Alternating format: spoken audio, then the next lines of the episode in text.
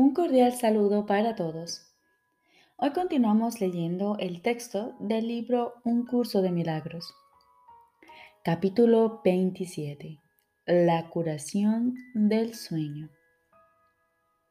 Tercera parte. Más allá de todo símbolo.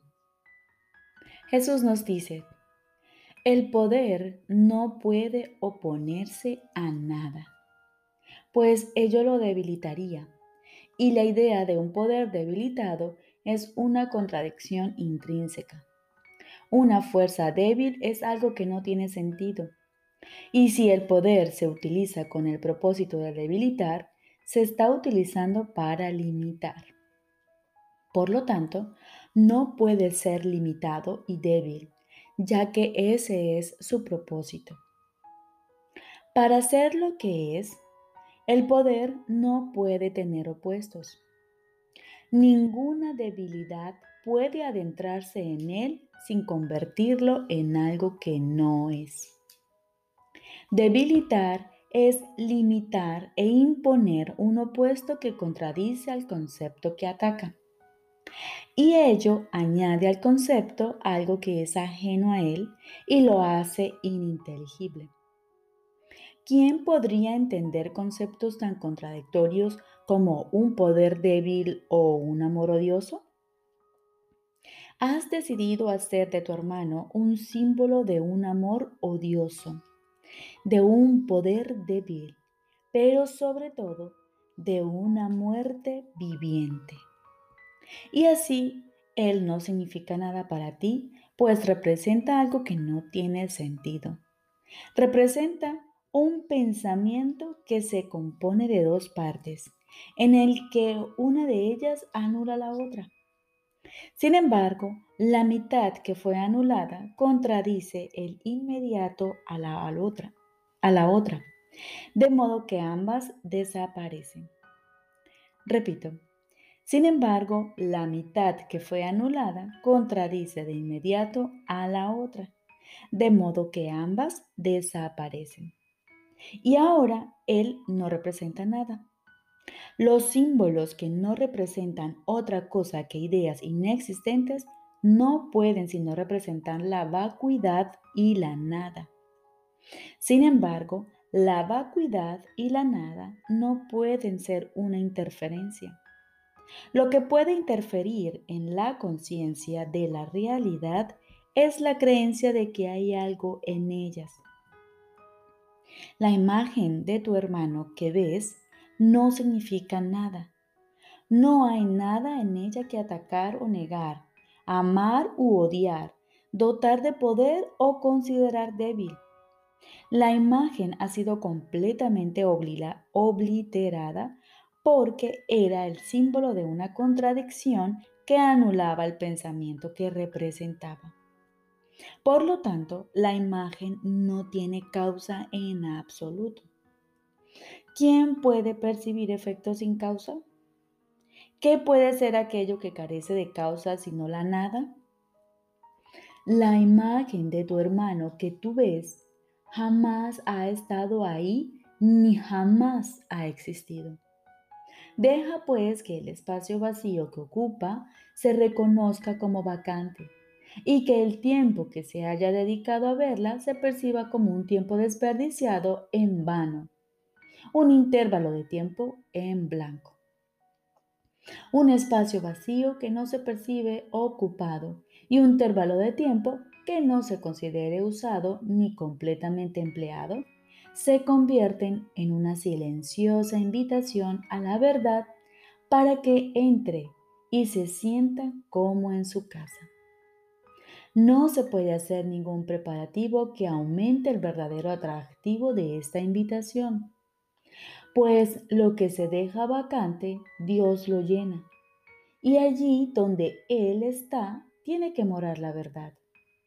La creación es un poder que no se puede debilitar y que no tiene opuestos. Para esto no hay símbolos. Nada puede apuntar hacia lo que está más allá de la verdad, pues, ¿qué podría representar a lo que es más que todo? El verdadero deshacimiento, no obstante, tiene que ser benévolo. Por lo tanto, la primera imagen que reemplaza a la tuya es otra clase de imagen. De la misma manera en que la nada no puede ser representada, tampoco existe un símbolo que represente a la totalidad. La realidad, en última instancia, solo se puede conocer libre de cualquier forma, sin imágenes que la representen y sin ser vista. El perdón aún no se reconoce como un poder completamente exento de límites.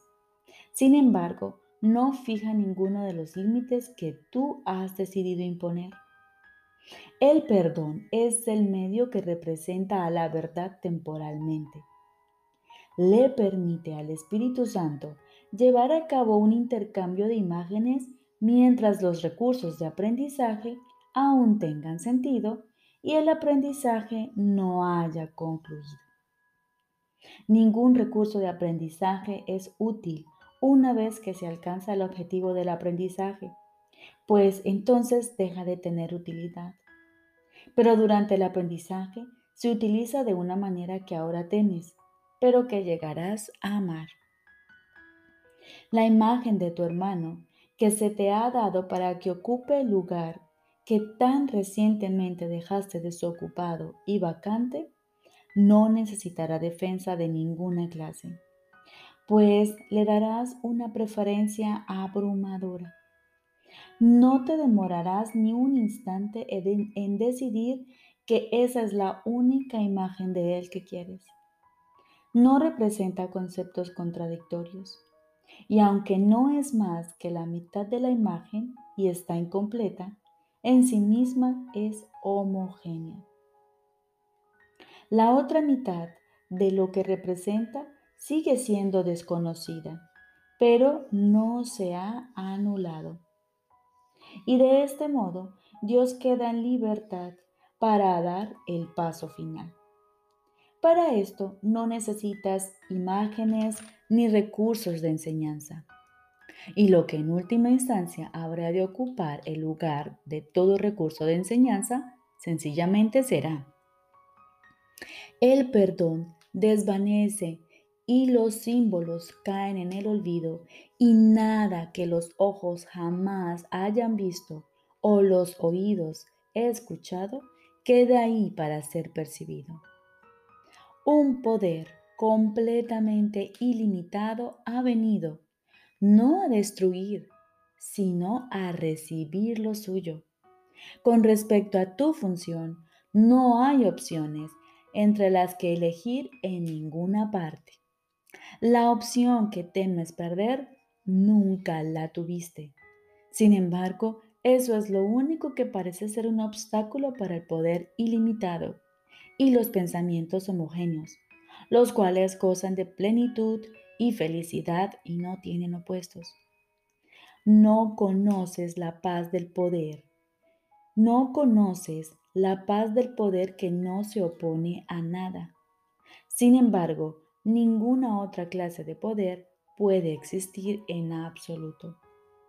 Dale la bienvenida al poder que yace más allá del perdón, del mundo de los símbolos y de las limitaciones. Él prefiere simplemente ser y por lo tanto simplemente es.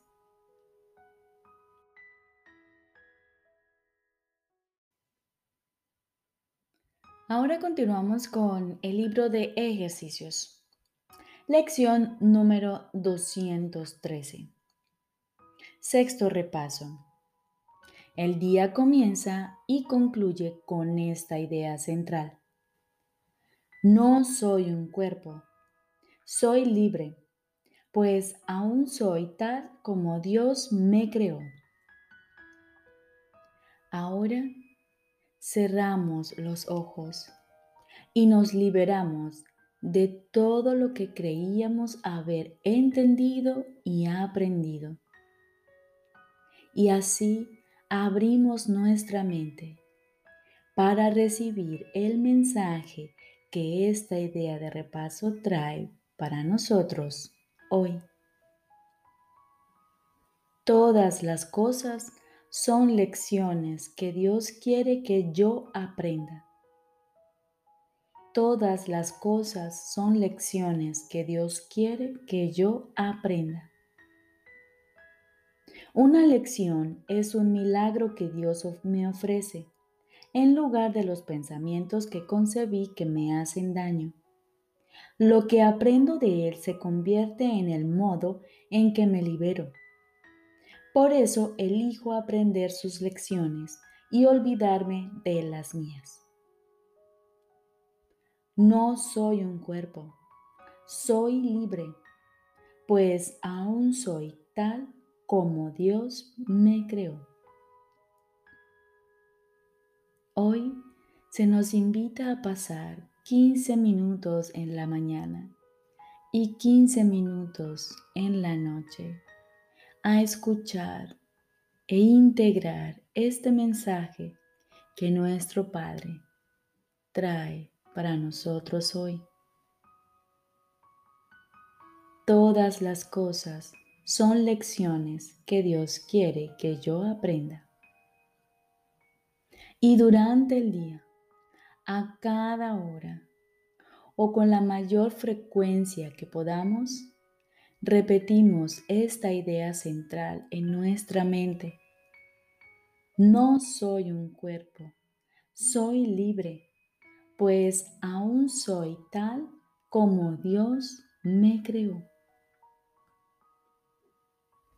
Y si en el transcurso del día nos asedie un pensamiento que no corresponde como hijo de Dios, nos apresuramos a proclamarnos que ya no somos presos de esos pensamientos y decimos, no quiero este pensamiento.